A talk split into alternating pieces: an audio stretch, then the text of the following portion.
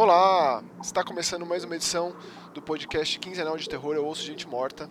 Eu sou o Max Onim estou aqui, como sempre, com meu grande amigo Rômulo Matei. Nós tarda, mas não faia. Como dizem lá no, no sertão paulista, que agora é minha nova lar. é, a gente vacilou no episódio da semana retrasada, que deveria ter entrado, então a gente ficou aí basicamente um mês afastado, mas estamos aí na atividade, de volta é, para comemorar o aniversário de 40 anos de O Enigma de Outro Mundo, do lançamento no dia 25 de junho de 82, mas tem muitas outras coisas nesse programa. A gente vai deixar para falar da trinca do The Thing lá pro final. Né? Sim. Porque eu tenho um monte de jogo que eu, que eu joguei e queria comentar, um monte de jogo indie. O Romulo assistiu um monte de, de filme também que ele queria comentar. Foi, foi. Foi, foi um, um, tempo, um hiato produtivo, assim, vamos dizer assim. Ah, com certeza. Eu não consigo, cara, assim, ficar em ociosidade de forma nenhuma. Basicamente, tudo que eu consumo de entretenimento, eu penso o que, que eu vou fazer de alguma maneira. E eu meio que já desisti de deixar de ser assim na minha vida. É, você é um realizador, né, mano? não, assim, é que eu não consigo, cara, assim, é, sabe aquela coisa de você assistir por assistir? Ah, o que muita gente fala, desliga o cérebro e vai assistir. Eu já desisti de tentar fazer isso, no sentido de que eu, pelo bem ou pelo mal, traz alguma coisa e eu tento ver para onde pode me levar, mas sem questões filosóficas no começo do programa, senão as pessoas já vão debandar de alguma maneira. Não, não, não, não vou embora, fiquem aí, fiquem É, aí. por favor. A gente não é tão chato quanto parece. ou não. É, mas teve aquele trailer do Smile que. Nossa. Teve a tradução, né? Teve o um nome oficial, Sorria. Fiquei feliz que eles mantiveram isso. E eu achei, eu achei esquisito, bizarro, me deu um negócio assim quando eu vi o trailer e pra mim isso é muitíssimo bom. Você gostou também? Gostei, na verdade, gostei com medo, né? Aquele medinho gostoso, friozinho na barriga. É, pô, foi. Nossa, é, é bizarríssimo, assim, me lembrou muito. É, eu acho que é o Homem que Sorria, né? De aquele filme em preto e branco. Ah, a origem do Coringa, né? A origem do o Homem que Ria, é. É, o Homem que Ri. Esse Isso. filme, eu gosto muito da ideia de, de, de filme de estreia dos, dos diretores, né? É, esse Parker Finn, que escreve e dirige esse filme, é, ele nunca tinha feito outro longa, tinha outros curtas ali no currículo dele. E eu gosto muito da atriz que, que protagoniza, que faz uma, uma, uma psicóloga, né? Ela tá ali numa sessão com uma, uma paciente e a moça meio que se rasga ali, né? Rola um Nossa. momento extremamente traumático envolvendo um sorriso e isso muda a vida dessa doutora que é a Soulce Bacon, que ela é fez que... série do Pânico. Eu lembro dela uhum. na série do Pânico, mais assim. É isso que eu ia falar. Eu, eu, eu, eu, tinha essa recordação, não sabia o que ela fez mais, mas parece ser uma. uma se não for uma Screen Queen, né? Tá no caminho para ser ali, né? É, esse filme não tem data de estreia aqui no Brasil, tá como 2022, mas eu espero que chegue, né? Tem muito filme de, de terror é, chegando um tempinho depois, tipo, a gente vai ter logo mais o, o Telefone Preto, telefone vai ter logo preto. mais o Gêmeo Maligno, teve o Veja Por Mim, mas a, assim, a data de estreia mesmo geral tá lá para setembro, final de setembro. Então a gente espera que chegue no Brasil também, é, lá pro final de setembro. A gente falou do, é, do, do, A gente já tinha falado do Veja Por Mim, né? Que tá pra chegar, né? Então, já, já chegou e já foi, viu, Romulo? Porque na semana de estreia desse filme ele tinha pouquíssimas salas, cara. E em São Paulo, imagine em outros lugares. Eu fiquei bem triste, porque é um filme muito importante, é um filme diferente de. de eu assisti, eu assisti gostaria de falar a respeito um pouquinho. Claro, claro, fica à vontade. É. Eu fiz um mais que horror sobre. Inclusive, né, se você tá ouvindo este podcast, seja lá onde for, fica o convite para dar um pulinho lá no youtube.com/barra masquehorror pra gente é, é, conversar sobre os podcasts, né? Eu coloco lá em forma de vídeo e também tem muitos outros vídeos de terror lá em várias mídias. E antes de você falar, eu queria só puxar porque semana passada teve, teve um, um jogo de terror argentino chamado Madison, que eu considero uma das experiências mais marcantes para mim do ano até o momento. E semana retrasada teve Fobia, o jogo de terror brasileiro, uma superprodução brasileira de terror, um marco histórico pro terror nacional em videogame, um baita jogo, que também falei lá, e também essa semana, se você quiser dar um pulinho lá, tem um vídeo sobre o filme novo do Cronenberg. Sim, o... É, o Crimes do Futuro. Crimes do Futuro. Eu ia falar alucinações do passado. são, é, são, são cada um numa ponta, né? É, sim, sim. É, então, falando um pouco sobre Veja Por Mim, né? Eu me surpreendi bastante assistir eu e a a Jaque. E, pô, é, me lembra um pouco do Rush, né? Tem aquela coisa do, do Rush, que com a, aquela atriz maravilhosa, é, do diretor maravilhoso. Eu sempre esqueço os nomes, Max, desculpa. O ah, Rush. Ah, é o, o Mike Rush, Flanagan, é... diretor, que também escreve, e ele, no, na real, o Rush ele escreveu junto com a esposa dele, que é a Kate Siegel, que protagoniza. Protagoniza, né? Que ela fez a, a mansão Rio lá também. E a Bly, sim. É, então, é, me lembra um pouco, assim, no começo eu até pensei, falei, pô, deve ser bem parecido, né? É, é um filme de, de invasão domiciliar, assim, é, basicamente, mas ele tem umas camadas a mais, assim, que vai, depois volta, vai, depois volta. A personagem principal, que faz a menina cega, se eu não me engano, ela é cega de verdade, né, Max? Então, ela é cega de verdade e ela é uma atriz não binária, que não se identifica com nenhum dos gêneros. E eu gostei demais como isso é retratado no filme, assim, de uma maneira absolutamente natural. Sim, e quem assistiu Rush é, vai. É, não, não, confunda com Rush, né? É Rush de. Rush, Rush Baby, assim, de. Com H, não com, com H, né? H-U-S-H. Quem assistiu Rush vai, vai, vai ter aquela, aquela sensação de familiaridade até um certo ponto do filme você fala, caramba, é isso mesmo. Aí depois vira e volta, vira volta, bem legal. É, recomendo aí. See for me, veja por mim, com a atriz Skyler é, Davenport. Cega, cega não binária e excelente, gostei. Excelente, excelente. É, e eu tenho um monte de jogo para comentar. Falar de forma rapidinha e o Romulo vai intercalando aí com os filmes que ele assistiu. Uhum. Eu queria começar com um jogo da Espanha, de um estúdio chamado Wild Sphere. E o jogo se chama Oxide Room 104. Disponível em todas as plataformas: Switch, PlayStation, Xbox, PC. É, cara, esse jogo ele tenta simular a ideia de um escape room, assim, só que na real é um hotel inteiro. E ele coloca. É, é, cara, ele é um jogo bom, assim. Ele, ele, ele tem umas ideias que eu acho que precisavam de mais esmero ali para ser melhores executadas, mas pelo menos eu achei ousado. A gente começa naquela clássica cena de banheiro de hotel, numa, tipo, basicamente dentro de uma banheira, machucado e saindo de lá. Entendi. É, tipo, como foi parar ali, o que, que aconteceu e o que, que esse personagem que a gente controla fez para chegar a esse ponto é uma, uma, uma, parte importante da história. E rapidinho aparecem monstruosidades nível cenobitas, assim. E, tipo, que, que, que, diabo tá acontecendo aqui? Por que, que essas criaturas estão atrás de você? E o que, que elas estão fazendo lá? E que são essas criaturas, né? Que aparecem num cenário tão comum, é, tão assim, ordinário quanto um hotel de beira de estrada e tal. E o que esse jogo faz de diferente é que sempre que você morre, é, você volta de novo para a banheira do, do quarto de hotel. Só que existe um maníaco ali, existe um sujeito bizarro, um serial killer ali. Você é amarrado nessa banheira, o cara vai lá, te dá uma frase de efeito atrás de frase de efeito, te arranca um membro, te corta um braço, te corta uma perna. Nossa! É, e aí você, depois disso, depois dessa, dessa experiência traumática, você volta para aquele hotel de novo, meio que no começo de onde você estava e tem que jogar de novo. E os quartos, eles se misturam, eles se embaralham de uma maneira meio aleatória. É, e aí você. Mas é uma, uma, maneira meio aleatória, fantasiosa ou mecânica, assim, esse embaralhamento aí? Não, não, não. É, é, Você só vai saber disso porque você vai abrir a porta do quarto 108 e não é mais o 108 que você tinha aberto antes, entendeu? Entendi. Nesse Entendi. sentido. Nesse sentido. E não é que você acorda sem aquela perna. Na real, é, meio que tem duas coisas acontecendo em paralelo e você vai entendendo conforme você vai jogando. Entendi. Mas ele é bem um horror de sobrevivência. Ele tem combate, ele tem inventário limitado, com baú que você deixa suas coisas. Você mistura itens e resolve quebra-cabeças e fica empacado. Se é, se é, um horror de sobrevivência, o que, que temos de armas? Arminhas. Ah, não é, não vai muito, muito longe não, assim. É, é bem para você ter qualquer tipo de defesa mesmo ali. Então, não é tem um baita arsenal, ele fica mais ali limitado a tipo o primeiro Silent Hill, assim, né? Porque Entendi. na real a gente é um personagem bem comum, é, tipo, é um civil completo, assim, né?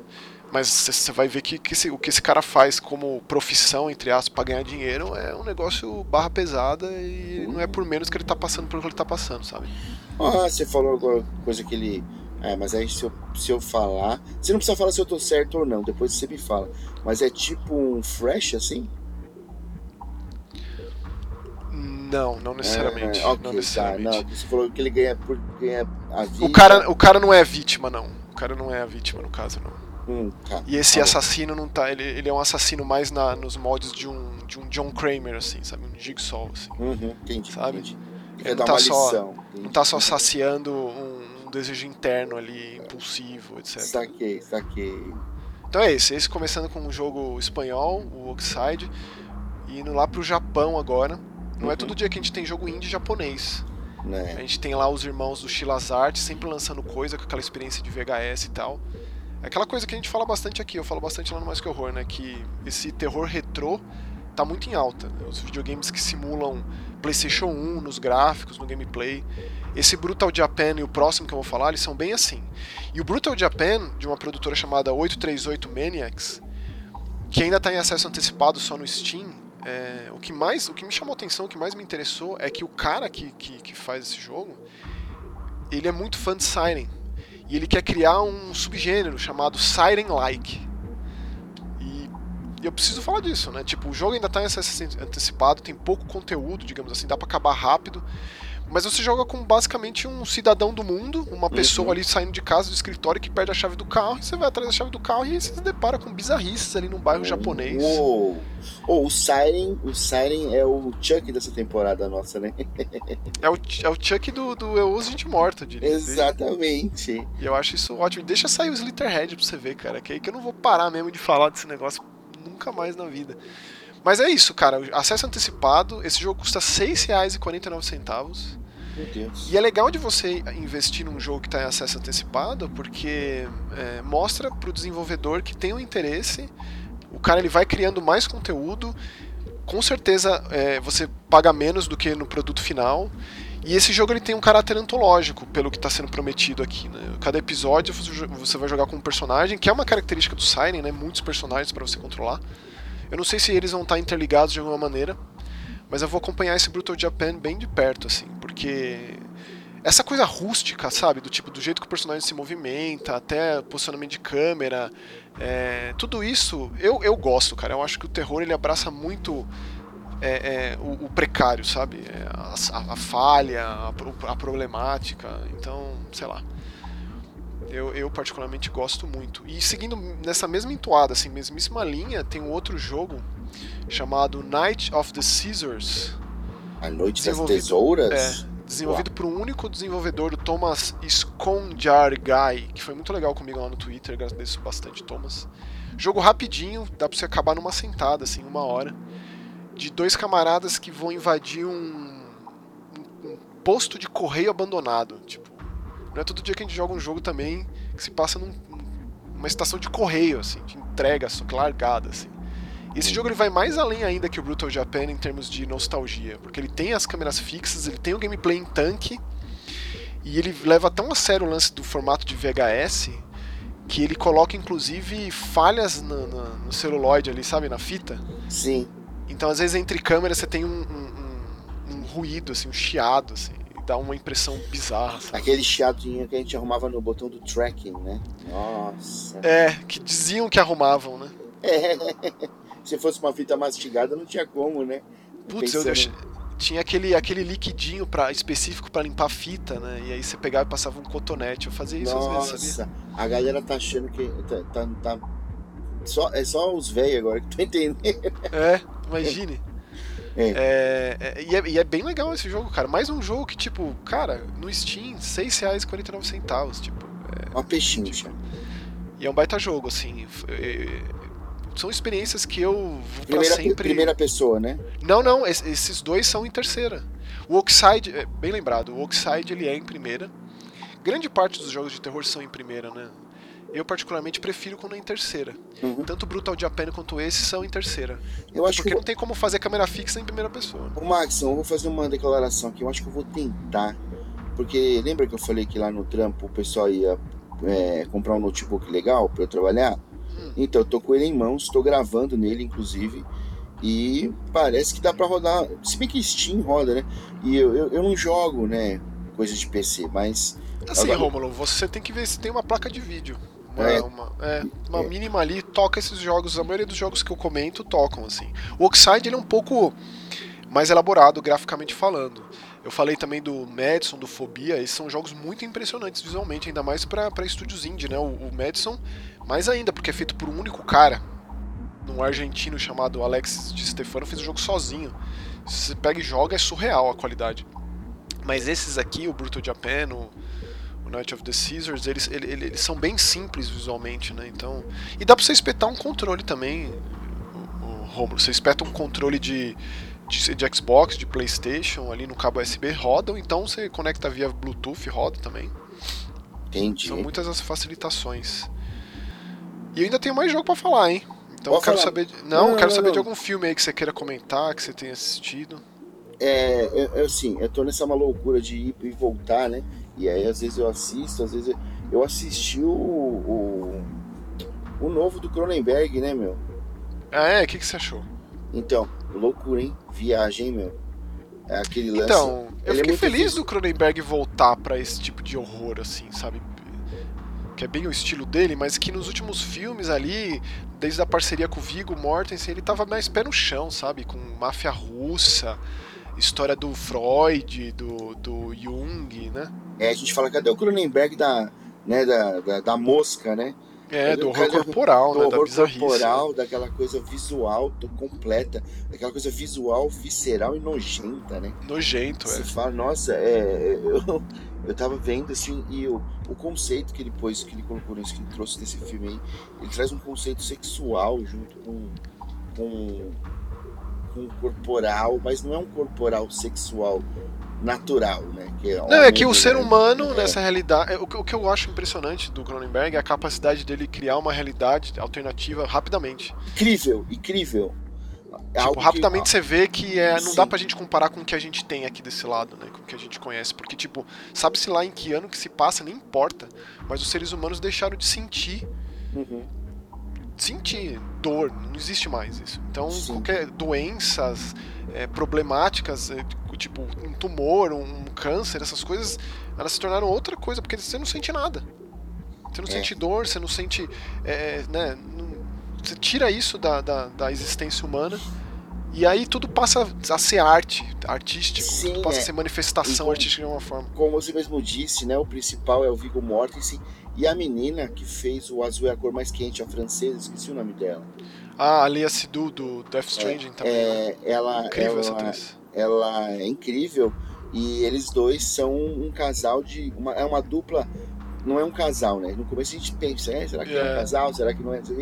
E, e eles são uma dupla de performers, né? De Exatamente. artistas performáticos que utilizam o corpo para para entreter pessoas é, basicamente o personagem do Vigo ali, ele cria inconscientemente, involuntariamente mais que inconscientemente, órgãos. Então nascem é. órgãos dentro do corpo dele que não se sabe qual a função daquilo. Porque basicamente o tumor é isso, né? São células Sim. que crescem em demasia que não deveriam, só que nesse caso se torna algo à parte e existe toda essa, essa performance, como o Romulo falou. É, como eles não sentem dor, então ela consegue é, é, me, mexer, mano, enfiar a mão mesmo, assim. Isso. É, ou, então órgãos, umas, ou então umas, umas, uns braços mecânicos. Uns braços mecânicos, assim, né? né? E, e, e, esses órgãos sobressalentes que são criados no corpo do Vigo. E ela tatua, né, os órgãos, né? Também tatuagem interna, da beleza Tatua, interna. É a beleza, é a beleza interna literal, né? Meu, e é, é um negócio que, que o Cronenberg ele consegue fazer é, com a gente e aí consegue fazer a gente acreditar, porque é algo completamente estranho, mas é algo que você fala, porra, será? Se fosse assim, nessas, nesses termos, poderia acontecer. É, é, e é, é completamente alheio ao que a gente conhece. Ele cria, né? Uma realidade nova. É que nem eu lembro um pouco, me lembro um pouco o Dead Space, né? Que todo mundo, quando você vai matar um, um bicho, um monstro assim. Necromorfo. Um, você atira na cabeça. E o necromorfo, a primeira experiência que eu tive com o necromorfo foi atirar na cabeça e o bicho não morria. Uhum. E aí eu lembrei que eu li nas paredes que é tipo ataque nos membros, né? Uhum. né? É, mire nos membros. É, os caras, eles, eles, tipo, nos últimos momentos de vida ali, eles, eles né, escrevem. Assim. Escrevem com sangue, né? E aí eu atirando nos membros e os bichos morrem. É uma maneira nova de se ver, né? Ou de, de, de, de encarar um jogo de sobrevivência, né? Você não tá acostumado, você pô, tem que tirar na cabeça para matar. Com e já os necromorfos não. E é a mesma coisa do, do que o Cronenberg faz. Ele pega uma realidade que existe e ele modifica num ponto que você é, estranha, mas depois você aceita. Simplesmente aceita. É isso. Então, e tipo, eu achei um filme, um filme bom, assim, mas como o filme do Cronenberg, eu achei assim. Ok, assim, eu assisti o filme novo do Dario Argento recentemente. O John Carpenter fez um filme, né? Ele voltou pro terror uns anos atrás. É, é difícil esses mestres que ficam muito tempo sem fazer filme tentar re- retomar de alguma forma. Eu acho que ele foi mais bem sucedido do que esses caras aqui. Na minha A opinião, barra, o é John alta, né? a Carpenter. barra dos caras é alta demais, né? É, é que às vezes, cara, tipo, eles vão pra outros caminhos. E eu já vi entrevista com o John Carpenter dizendo que o Cronenberg, ele leva muito a sério quem ele é, o que ele é. Assim, muito, assim, que é a ponto de ser difícil de lidar com ele, assim. E o John Carpenter parece ser um cara muito legal, já vi muitas entrevistas com ele, sabe? Tipo, legal do tipo, pô, vem a galera conversar sobre a filmografia do cara, ele vai nas, dar palestra nas faculdades. O Cronenberg parece ser aquela coisa mais erudita. De um cara que fez, tipo, o calafrio, que é um parasita que entra pela genitália e a pessoa fica tarada. Tipo, porra, mano, né? Vamos conversar aí sobre o que você já fez. Não tem. Mas de qualquer forma, é, cada um tem a sua forma, mas. Fico feliz a gente ter falado tanto de Cronenberg e vai falar do John Carpenter no mesmo programa. Dois dos grandes mestres do terror. Mas ó, eu queria agora falar de um filme. Faltou o Queria falar agora. faltou o. Ah, eu escrevo sempre paira. Tudo É. isso. Sim. Tá sempre aqui com a gente, de uma forma ou de outra. Mas antes da gente ir pro Enigma de Outro Mundo, eu queria falar de um jogo paraguaio.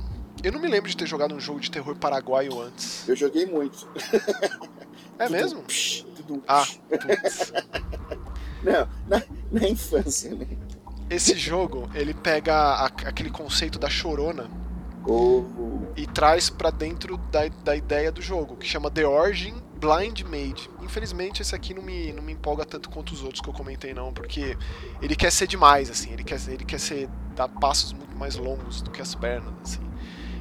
E acaba não entregando muito bem, não. Eu, achei, eu fiquei bem frustrado com esse jogo em muitos aspectos. E a premissa dele é ótima, do tipo, é um político corrupto é, que quer fugir pro Brasil que ele foi descoberto pela polícia, descoberto pela, é, pela mídia e ele tá fugindo, ele tá em fuga, então ele tá no meio do mato ali. E, e aí ele se vê numa realidade alternativa cheia de criaturas. Nossa, mas é- do, mas é uma piada pronta, né? do The Origin. The Origin é um lugar, o jogo É. chama The Origin Blind Made e ele se vê nesse The Origin, assim. E aí você precisa dar um jeito de escapar de lá, é, mesmo controlando um personagem odioso, assim, um Eu personagem deixava horrível. morrer. Eu deixava morrer. E você morre muito, cara, porque os monstros são cruéis nesse jogo. É um jogo frustrante bastante.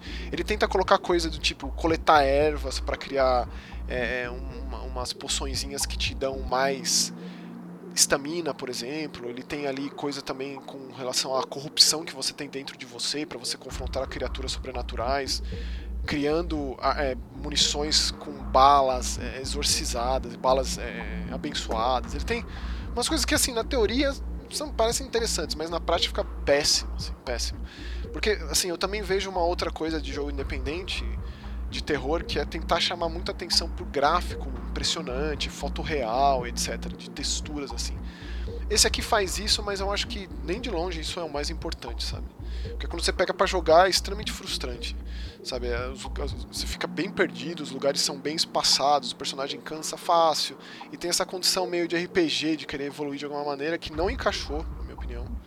Entendi. E pra mim a premissa é o mais poderoso do jogo. Eu ainda não terminei de tanta frustração que eu tive enquanto eu jogava. Eu tô preso ali num cemitério que eu não consigo sair de lá por nada, porque você tem que ficar basicamente na furtividade com espectros, cara, que pra mim também já é bem bizarro. Existem Se, criaturas. é, o- se o bicho atravessa a parede, ele pode te enxergar, né? Então, te- teoricamente, né? Através de paredes, né? Mas de qualquer forma, assim, é impressionante quando a gente para e pensa que é um time pequeno de desenvolvedores lá do, é, é, do Paraguai e que entregam um jogo que, querendo ou não, é impressionante visualmente, que está disponível em várias plataformas, né? PlayStation, Xbox, PC. A gente sabe também como não é fácil. Cara, só dos caras conseguirem essa distribuição É. multiplataforma aí já merece aplauso. A gente a sabe parte como é. a parte do, do, do- de você fazer o port, né, portabilizar o jogo para várias plataformas é extremamente complicado. Cada uma tem o seu a sua arquitetura, etc.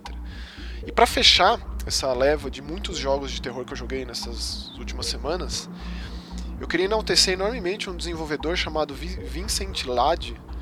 Porque esse cara tem feito jogos nos últimos anos sozinho. Ele mesmo se publica, ele programa, ele escreve, ele faz tudo, cara. E eu não vejo muita gente comentando sobre ele, não. E ele lançou recentemente um jogo novo chamado Witching Hour. E eu pensei que fosse uma bela oportunidade para enaltecer o trabalho desse cara. É, ele tem bastante coisa, cara. Se você pega ali a, a, a, página dele no Steam, o primeiro que eu joguei foi um chamado The Swine, que ele é bem em cima da, da de narrativa, né? De pessoas que estão tentando invadir sua casa. É bem estranho, é uma experiência bem breve, custa menos de 5 reais o jogo. E se você pega outras experiências dele, tipo os primeiros jogos que ele lançou, que chamam Death Bloom, dois capítulos, eles uhum. são mais um terror de sobrevivência em termos de, de inventário. Você tem Entendi. as armas, tem umas criaturas que aparecem, de, uns, uns mortos-vivos, de forma bem mais convencional. Mas ali ele estabeleceu um estilo e ele foi desenvolvendo e criando mais a cara dele. Quando você quando, joga um chamado Hard quando, Quando você diz de inventário, é de controle de de, de recursos, é isso aí mais ou menos? Exatamente, exatamente. E tudo ser limitado, você tem que pensar bem como você faz uso das coisas.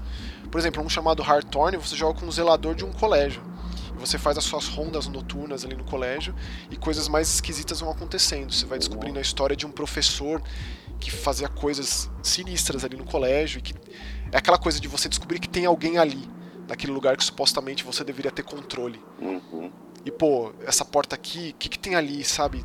Tipo, você acha um lugar meio que secreto do colégio.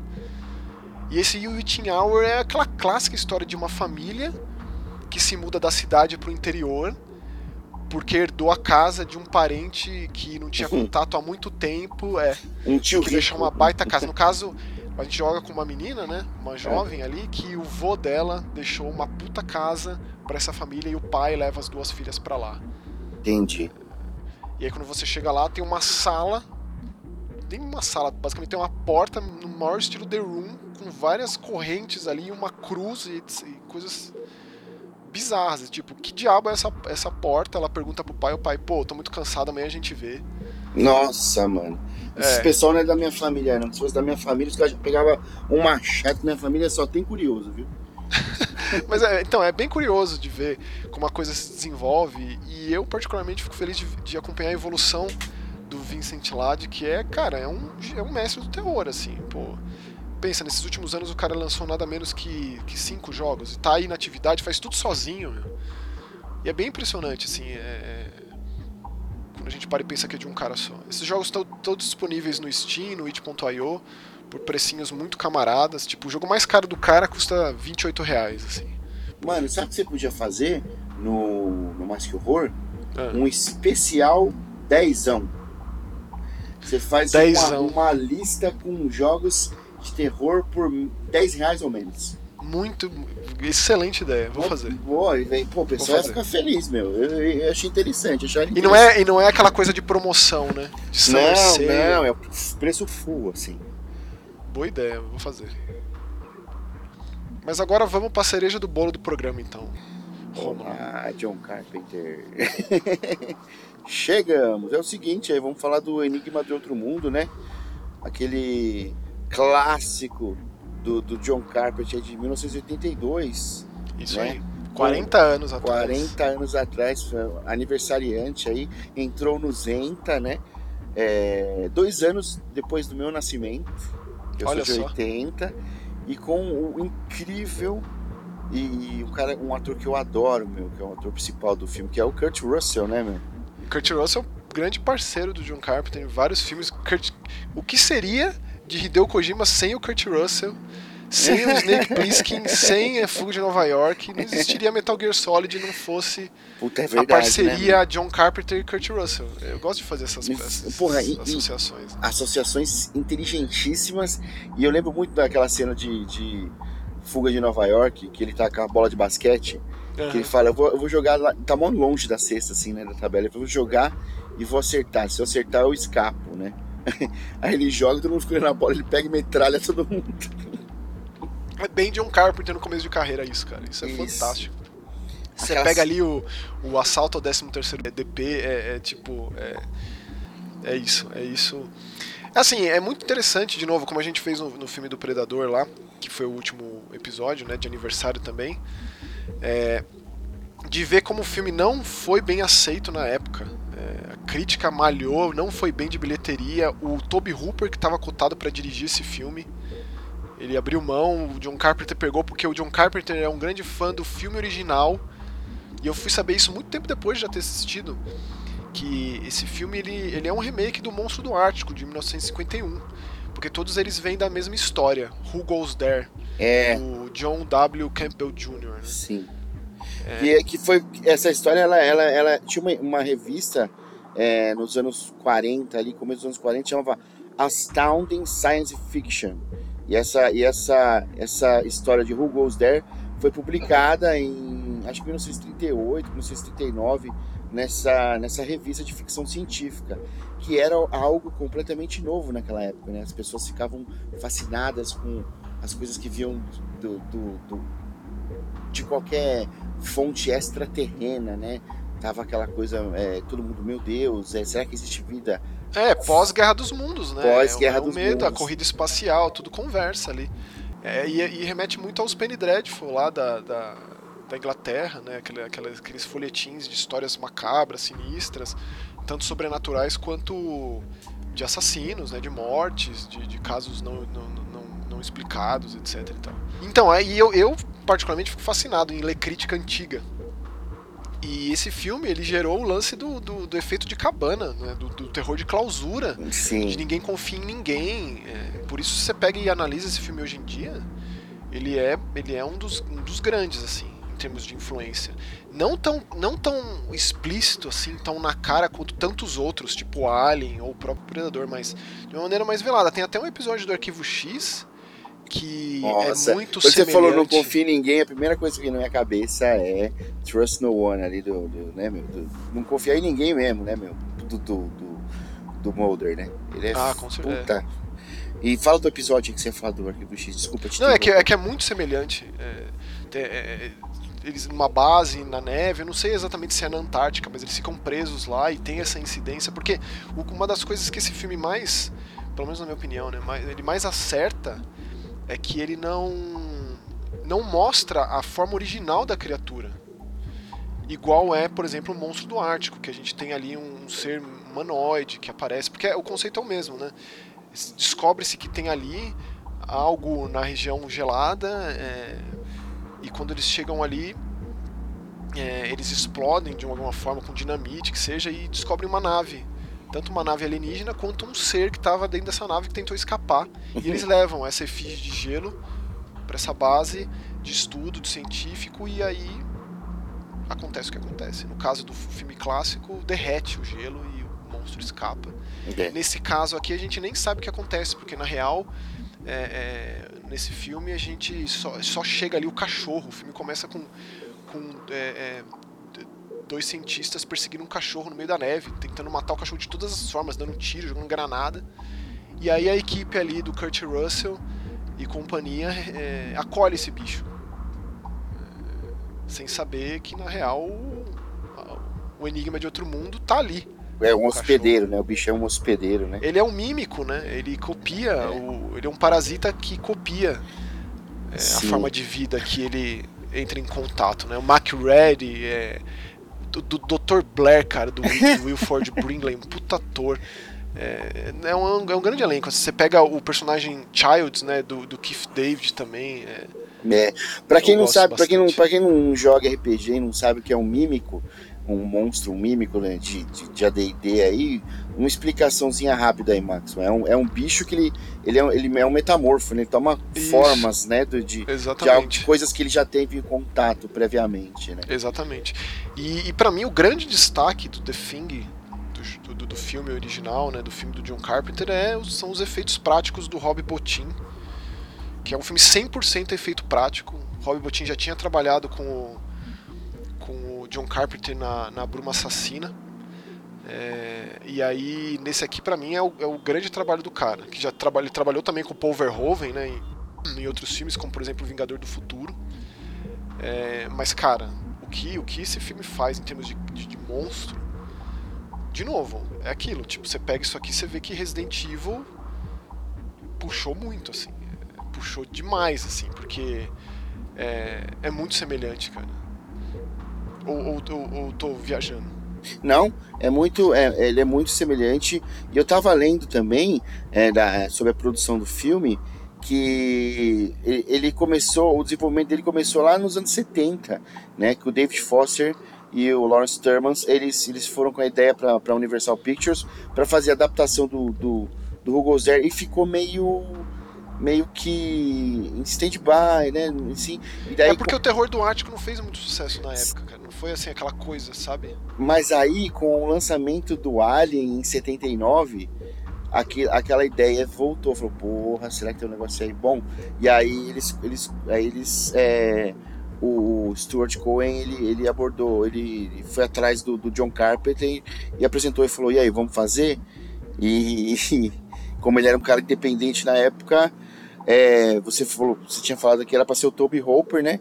Isso. E, mas aí eles, eles, os produtores não queriam com o Hopper, né?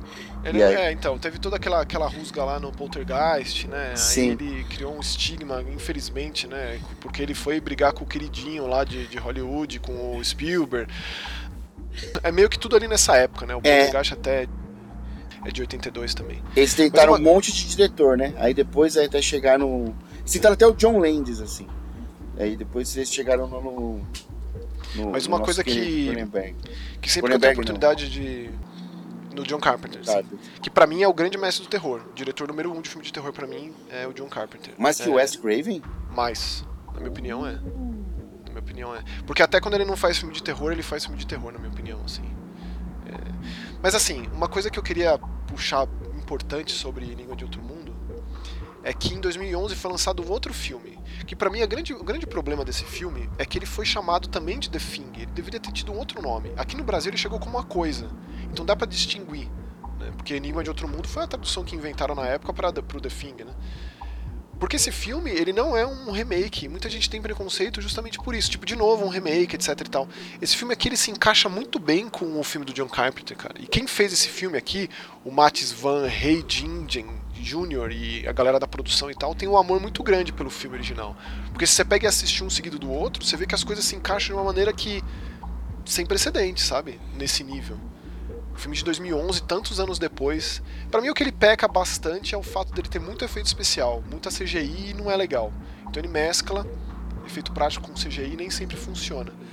Mas você pega a atuação ali, a, a, protagonista do filme é a Mary Elizabeth Winstead, e nos dois filmes passados a gente tem só homem ali naquela base científica. Então coloca Sim. uma mulher ali que manja muito do que está fazendo. Muito interessante também essa percepção. E tem o Joe, o Joe Edgerton, que é um ator que eu adoro também.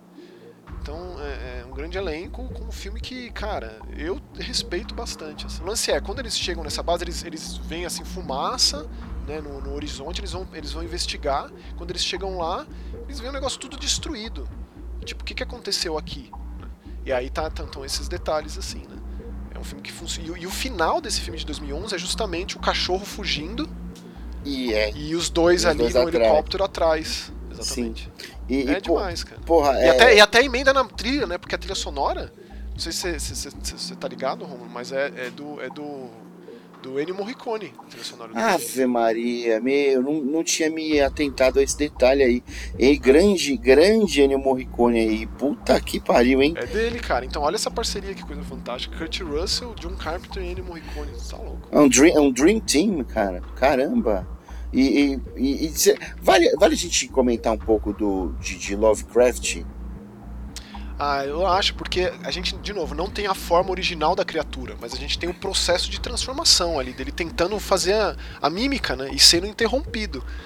Então isso lembra muito as criaturas abissais ali, o terror. É, é, é, é um terror corporal também, quando a gente para e pensa. Tem aquelas duas cabeças grudadas, né?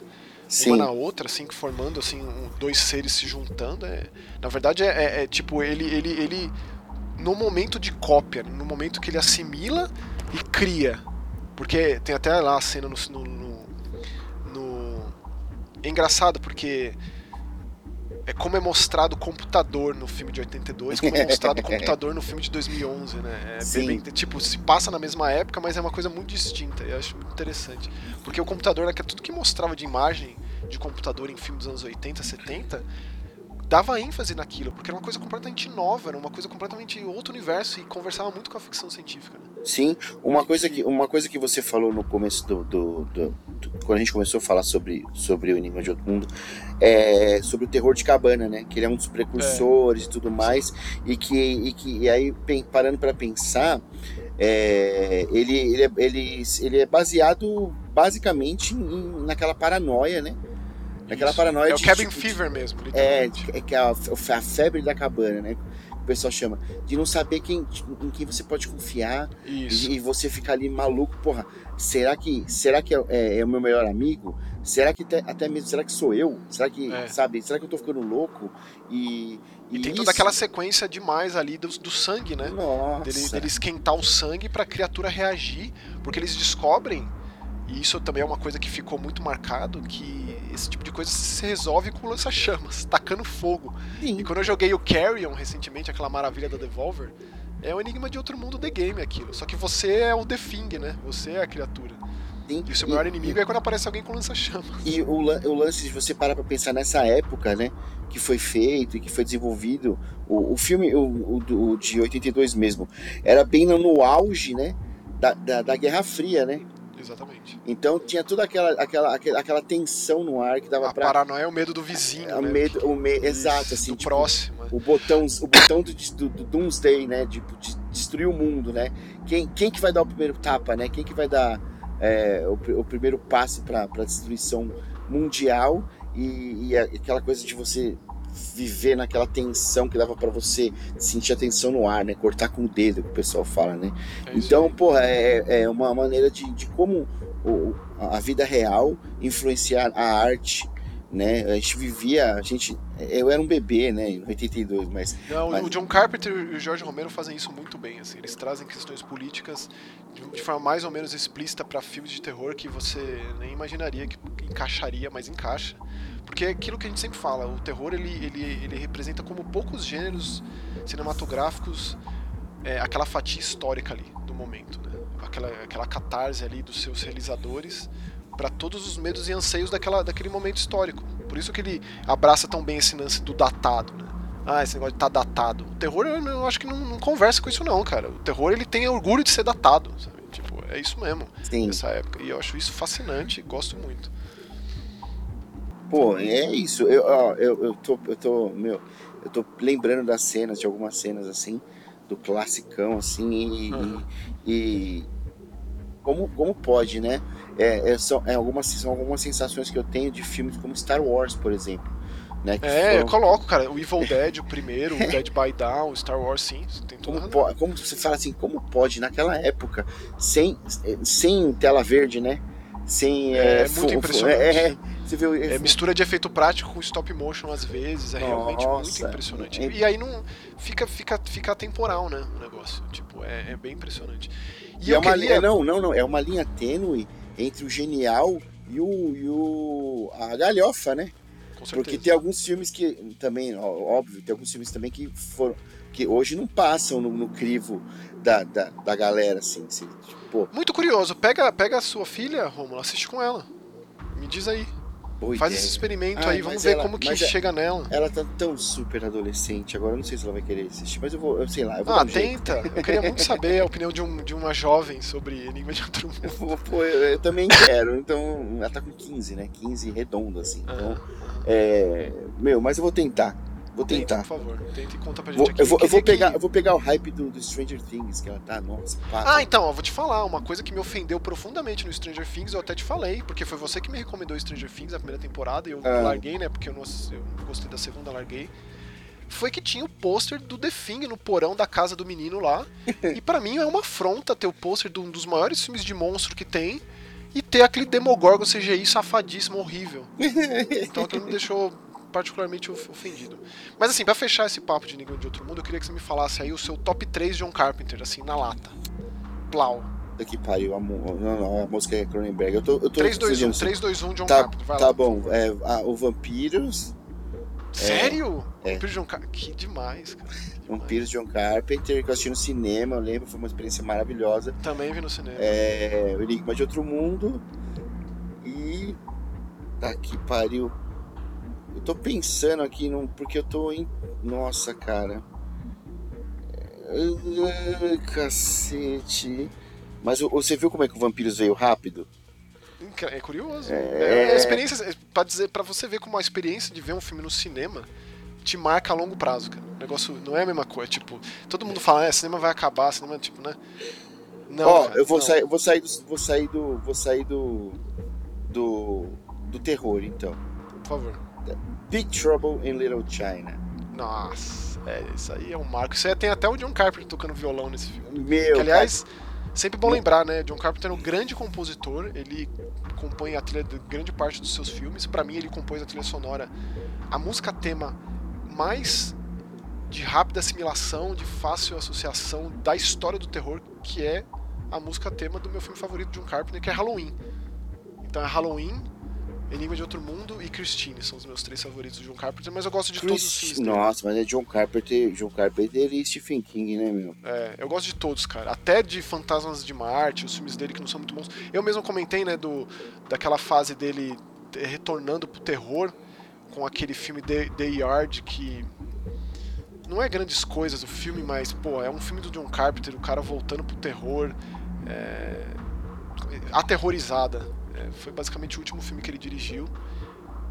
Não é grandes coisas, mas é um filme do John Carpenter, então sempre tem alguma coisa. Como é que é o nome? Como é que é o nome do, do, do Big Trouble in Little China mesmo em português?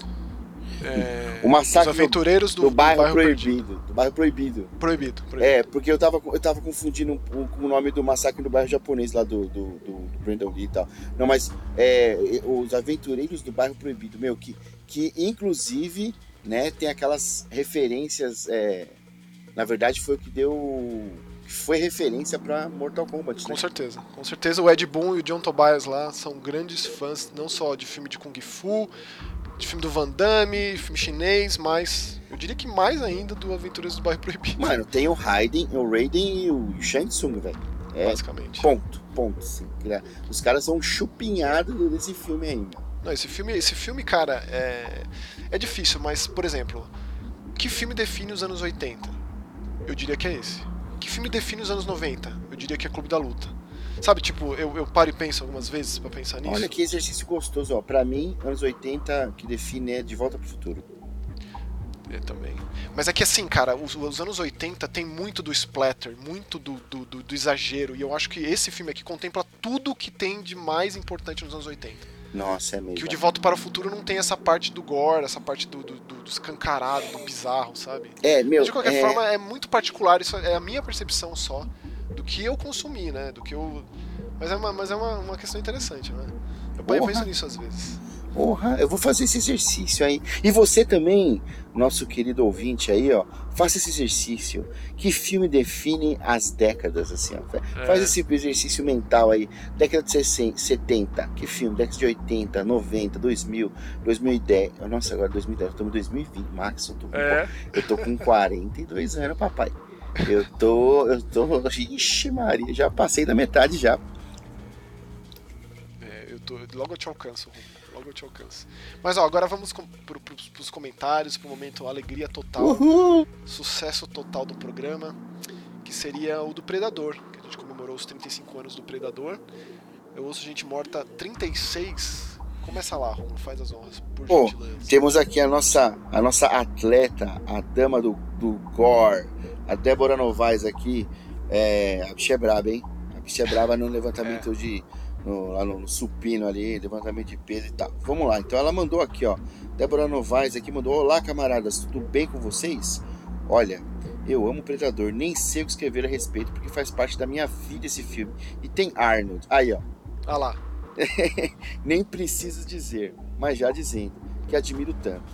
Mas, tanto, mais tanto esse cara, ele é o maior, né? Ele é o maior, é, o, o, Débora, não só de talento, mas ele é o maior de tamanho mesmo. É, de muitas formas. Né? Nossa, cara. Aqui, ó, o filme Conan foi quem me apresentou esse universo fantástico do Robert E. Howard, com Schwarzenegger como Cimério, que para mim é insubstituível. É, Conan é foda, com certeza, né? Com certeza. A Dama da Carnificina, acho que posso. Ah, a gente falou chamar assim no último. É. Né? Você tá, cada programa você tá trazendo uma alcunha ah, nova. Aqui, ó. Acho que eu posso me acostumar com isso. KKK. Muito obrigado, Romulo. Adorei. Até mais. Pô, Débora, um grande beijo, um abraço aí. Beijo, Débora. Abraço. Obrigado pelo comentário. Obrigado. Ó, vamos seguindo aqui com outra figurinha carimbada, Six Shark Dope, maravilhoso, Nhaque Miau Nhaque, esse cinema panóptico é fera demais, quadrinhos mudo no geral sempre me intrigam e me fazem exercitar muito da criatividade ali. Fico com aquele pensamento, será que algo falado no quadro anterior poderia evitar o que aconteceria em seguida? Isso me pega. Eu tenho essa exata camisa do Celtic Frost, tá surradinha, coitada. Ah, do estilingue do Giger, né? Um game com a arte da mente de quem criou isso me soa medonho que vem esse novo predador. Ele tá falando do Scorn, né? Que sai logo mais. E que vem esse novo predador, vou falar só uma Ei. coisa pros fãs dessa monstruosidade, assim como eu. Want some candy?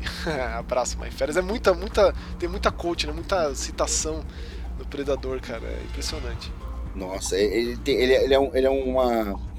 É uma, uma fonte inesgotável de frases, frases feitas, né? Frases. Puta, meu, é, é, eu acho que mais que o Predador, talvez, só o Duro de Matar, talvez. Né? Agora é. eu tenho uma metralhadora, ho, ho, ho. É. E o Scarface. São, tá, tá, tudo ali, tá, né? ali, tudo ali. Tá ali. É isso aí. Ó, temos aqui a Bianca Arnold. Será que é Bianca Arnold do Schwarzenegger? Não, não é. Bianca, desculpa pela brincadeira, hein? E aí, meu, ei, meu queridos, assisti a Medium no cinema e gostei bastante, mas algo me incomodou, me tirando um pouco do filme é sobre a parte das gravações nas madrugadas que a menina surtava pela casa. Por que não amarravam ela na cama? Eu não sei, Deb. Será que não amarravam, não? Será que não? Será que eles amarravam ela saía? Será que é alguma coisa da, da cultura deles, Bianca? Não sei. Não sei. Também não sei. Será que não responder. faziam isso e ela escapava mesmo assim? Mesmo uma condição? Porque se eles não checam isso, se eles levaram um tempo para checar, quer dizer que eles não sabiam o que estava acontecendo aquilo. É. Aqui, ó. Deixavam ela naquele estado bagunçar tudo, levando ao ápice da cena do doguinho. Ai. Não, é muito terrível. Que nunca mais esquecerei. Eu também não. Então, aí foi a cena do cachorro que mudou tudo, né? Foi. Que eles perceberam que algo estava muito acontecendo ali mesmo. Não é só coisa de coisa bagunçada pela casa, de tipo, né, coisa jogada no chão, etc. Mas matou o cachorro. E aí não teve mais, né? É, a Bianca continua aqui, ó. Entendo que para o roteiro fluir foi necessário deixar ela soltinha aprontando. Não sabemos, né? Como a gente comentou aqui. Mas para ficar, mas para ficar mais verossímil, já que o filme se propõe a isto.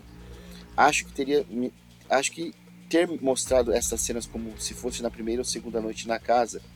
Sim. É. Né? Teria que ter mostrado como se fosse na primeira ou segunda noite. Um exemplo disso é o Exorcista. A Reagan passa a maior parte do filme amarrada. E mesmo assim funciona. É, funciona, mas a gente vê no final, porque se ela quisesse desamarrar, ela desamarraria. É, era fácil. Não, não, é, você falou um abraço da, da, da chatinha aqui, imagina, bem, esses pontos são importantes, mas assim, realmente, a média se propõe a ser muito crível, né? Muito real, muito próximo. É, e aí qualquer coisa que te tire disso é um problema mesmo. Eu não tive esse problema porque eu pensei que, que, que tivesse acontecido isso. Já tinha sido mostrado antes que amarravam a tela com, com um fio de, de, de, de extensão de, de, de energia elétrica, tipo. Então eu pensei que isso tivesse sido levado para esses próximos momentos, até que chegou ali o ápice, que foi ela matar o bicho. E, e... mas de qualquer forma, se te tirou do filme é um problema. E, fico, fico feliz de você ter trazido aqui e comentado sobre. Bora, bora, Marcos. Valeu, Bianca, pelo comentário. E lá vem o João Rubens que diz: Não sei porquê, mas esse episódio não subiu no Spotify. Pode crer, eu vi essa, esse comentário e eu até fiz algo que eu não, nunca, nunca faço, né? Que é ler o comentário antes aqui. E realmente deu algum problema no, no nosso esquema lá que a gente faz. E graças ao comentário do João, que eu fui lá e mexi e aí subiu em todos os lugares. É. E agradeço, João. Eu, eu, vi, eu vi também, eu também dificilmente vejo o comentário, coisa porque eu gosto da surpresa, mas eu vi que tinha um comentário do tio Sam aqui, que é um cara que eu, quando eu trabalhava com relações públicas do Pokémon Company, ele era um dos caras que a gente enviava as coisas, ele é um cara que ele, ele é, meu, de card game de Pokémon, ele é o, acho que é o top do Brasil, assim, né? Ah, ele é? mandou um, olha só esse achado, e eu até respondi, ele falou assim, querido amigo, você também é um apaixonado por terror de suas vertentes, né? E... Pô, tio Sam, volta aí, comenta volta mais, vamos comenta. conversar de terror. E, é, teve, e, e, teve o Christian, cara. O Christian aqui, ó. É... O Chris maravilhoso. Meu, o, o Chris é o seguinte, cara. Ele, ele ouviu a gente falando que eu tava na indústria do aço lá e ele me mandou um, um, um WhatsApp, cara. Ah, é? É, porque ele também trabalha com isso. Então, assim, ele trabalha com a matéria-prima que eu produzo. Que interessante. Então a gente vai provavelmente vai, vai rolar um negócio aí, um business entre nós aí, entre as empresas Bernauer e a empresa que eu trabalho aí, pô. Uma empresa aí. centenária, Bernauer aí, pô, do, ele é a quarta geração dos Bernauer aí na empresa. E é o seguinte, ele mandou assim, ó, o que foi esse trailer de Smile? É, a gente já comentou aqui, né? Então, quero esse filme para ontem, queremos, Cris. É o tipo de terror que me atrai muito e quem diria que anos atrás eu teria um tipo de terror. É, Cris. Obrigado, Maxon. Aí, é, cara. Oh, pô, e vamos manter esse contato, Cris. É. Pô. É, construindo pontos, né? Vamos construir com certeza, pontos. Com certeza. Aqui, ó. Lá vem o Koala dizendo: Eita, rapaz, já adorei. É, Predador é. Não tem como, né? E aí já vou pegar o do Lord Hania livre que diz: O primeiro filme da série Predador é um antro de memes. Sim, sim, sim. Aí sim. ele citou uma lista aqui de cinco. Tem um aperto de mãos entre o Carl Weather e o Schwarzenegger, Dylan e o Son of a Bitch, ou Dylan seu safado na versão PTBR, que se transformou tanto que até que se tornou aquele vídeo onde eles apertam as mãos e explode o mundo. Essas cenas tiradas do filme 2012. Tem a piada do, do, mercenário nerd. Ela queria fazer um sexozinho, mas eu dei um sexo grande, entendeu? Sexo grande, ué. Por que você falou duas vezes? É porque fez eco. Não, realmente, a versão dublada desse filme, cara, marcou demais. É, a frase já comentada no cast, não desgruda daí, original, stick around. Uhum quando o Dutch fala pra ir pro helicóptero, run, get to the chopper! É. Cara, enquanto eu jogava o jogo do Predador, era só isso que a gente gritava. Era mesmo. A gente tinha que escapar. Get to the chopper! E o Batalha até botava o áudio, né? Uhum. Ali no microfone. E finalmente, quando o Dutch vê o rosto do Predador, nossa, você é muito feio. You ugly motherfucker. Você fez aí um catadão de tudo, Lord Honey. Muito obrigado. E o Renan comentou aqui. Obrigado por essa lista, hahaha. Se existisse internet na época, ela tinha quebrado. Seria até bom que tivesse quebrado, viu, o Renan? Aqui, ó. É, vamos lá? Tem o Bruno Pessoa aqui que ele mandou. Se você escutar esse videocast, ele vai te fazer um maldito tiranossauro do sexo. assim como eu. Aí o Renan, não entendi, mas achei engraçado. Aí o Bruno, assista ao filme e você vai pegar a referência. É muito, cara, é muito, assim, realmente tem que ver e rever e ver dublado. E achar uma cópia PTBR, porque da época, porque marcou demais. Assim, Dá sorte de estar de férias e pegar numa sessão da tarde, hein? Já pensou? Exatamente, exatamente.